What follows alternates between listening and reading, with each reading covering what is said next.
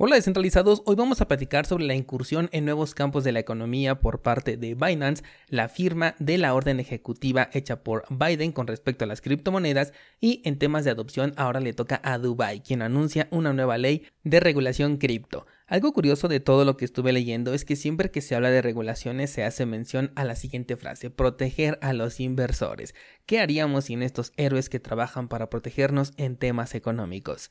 Hola de nuevo y bienvenidos a Bitcoin en español. En este podcast adoptamos la filosofía de una economía sin intermediarios, una interacción económica punto a punto que nos permite transferir valor sin ninguna clase de restricción. Hemos cambiado las cadenas centralizadas que limitaron nuestra economía durante años por cadenas de bloques que entregan transparencia a nuestra interacción económica. Y todo gracias a Bitcoin. Te doy la bienvenida a Bitcoin en español, un espacio donde somos libres, somos soberanos, pero sobre todo somos descentralizados. Antes de comenzar, te comento que la versión del podcast que voy a subir a YouTube vendrá acompañada de video relacionado a los temas que se traten en el episodio. Agradecería que le dieras un vistazo a esa versión y me hagas saber si te gusta ese formato. Por el momento es un experimento que llevo tiempo dándole vueltas, así que espero tu feedback y ahora sí comencemos.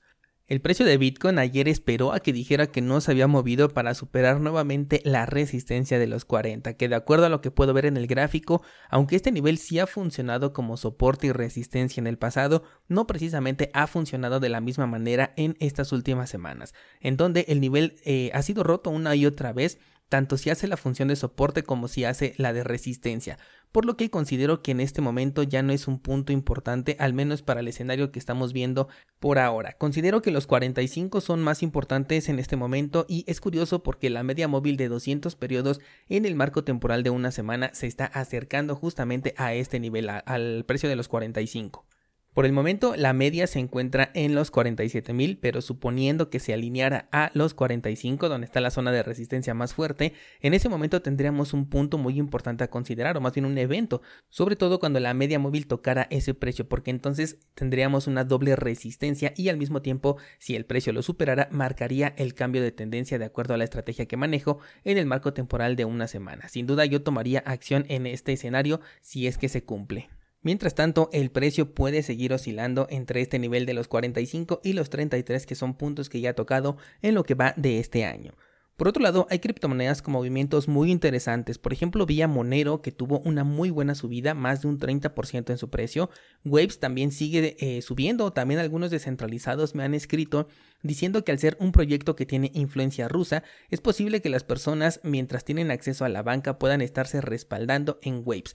Lo cual tiene sentido por un lado, pero personalmente no me llega a convencer. Por la razón de que yo no considero a Waves como una reserva de valor, sino como una altcoin que tiene mucha volatilidad, que puede ofrecer buenos rendimientos, sobre todo porque tiene staking, pero no sería un lugar en donde me gustaría refugiarme.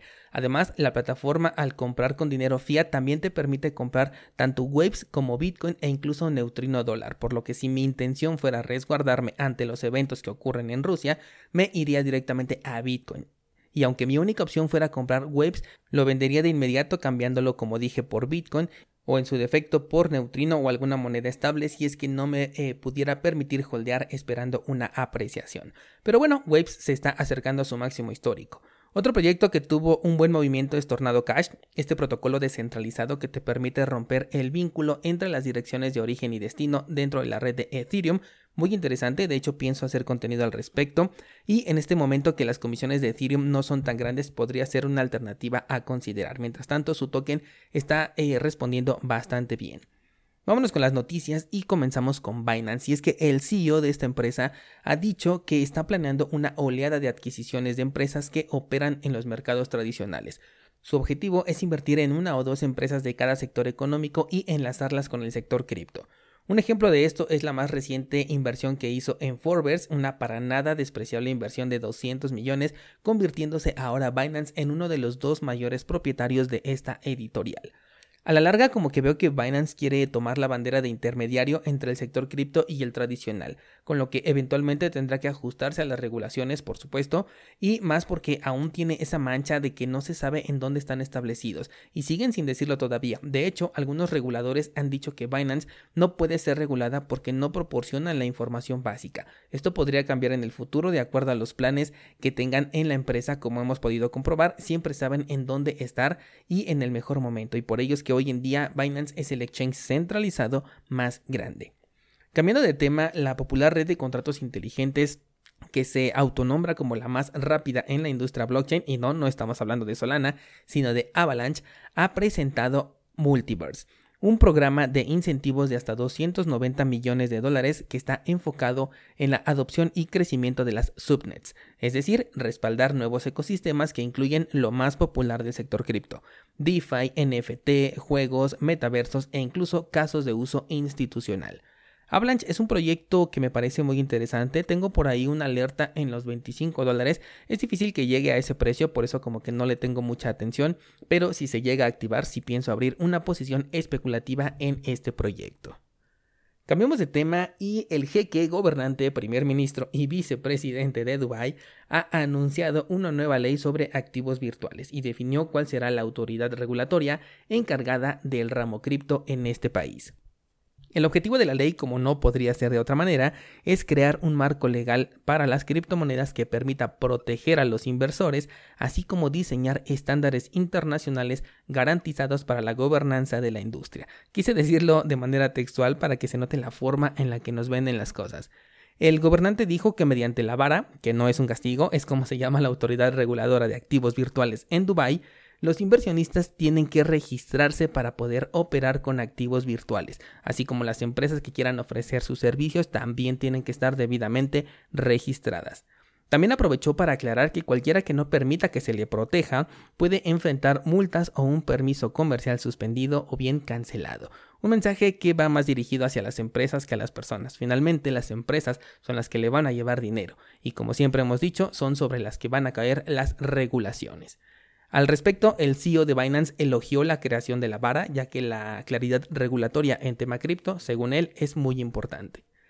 Mientras tanto, de este lado del charco, Janet Yellen pidió apoyo a la orden ejecutiva del presidente Biden que todavía no se publicaba. Y es que al parecer se filtró su petición sobre el apoyo a la innovación con respecto a la orden que firmaría más tarde Biden en Estados Unidos en tema cripto. Ya desde el mes pasado hablé un par de veces de la próxima ley que se iba a aplicar en temas cripto por parte de Estados Unidos, pero cada vez que leía un artículo solo era el anuncio del anuncio. Por ello dejé de prestarle atención porque o bien los comunicadores querían generar clics con esta noticia de la noticia, o quizás eran los gobiernos quienes querían generar especulación y posiblemente hasta miedo con una posible regulación severa. Ayer finalmente se concretó la orden y prácticamente no es nada relevante. Solamente se dijo que se incrementarían los esfuerzos para la investigación y desarrollo de una nueva CBDC, obviamente emitida por la Reserva Federal, y al mero estilo de cómo suelen vender las cosas los gobiernos, en seis puntos detallan cómo buscan la protección de consumidores e inversores, la estabilidad financiera, inclusión financiera, innovación responsable, liderazgo financiero global de Estados Unidos y la lucha contra la actividad financiera ilícita.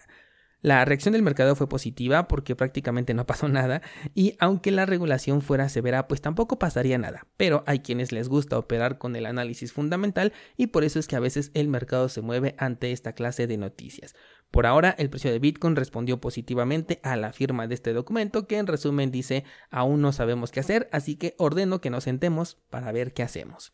Adicional a estas noticias te voy a dejar un par más en el grupo de Discord para que las puedas ver y en las notas de este programa tienes los enlaces a nuestro pool de Cardano, la página para mintear tokens NFT y cursos Bitcoin, que por cierto el día de hoy subo nueva clase, recuerda que tenemos activos en este momento los cursos de DeFi desde una perspectiva que no vas a encontrar en ningún lado y también sobre exchanges descentralizados, esto y más de 300 clases en cursosbitcoin.com.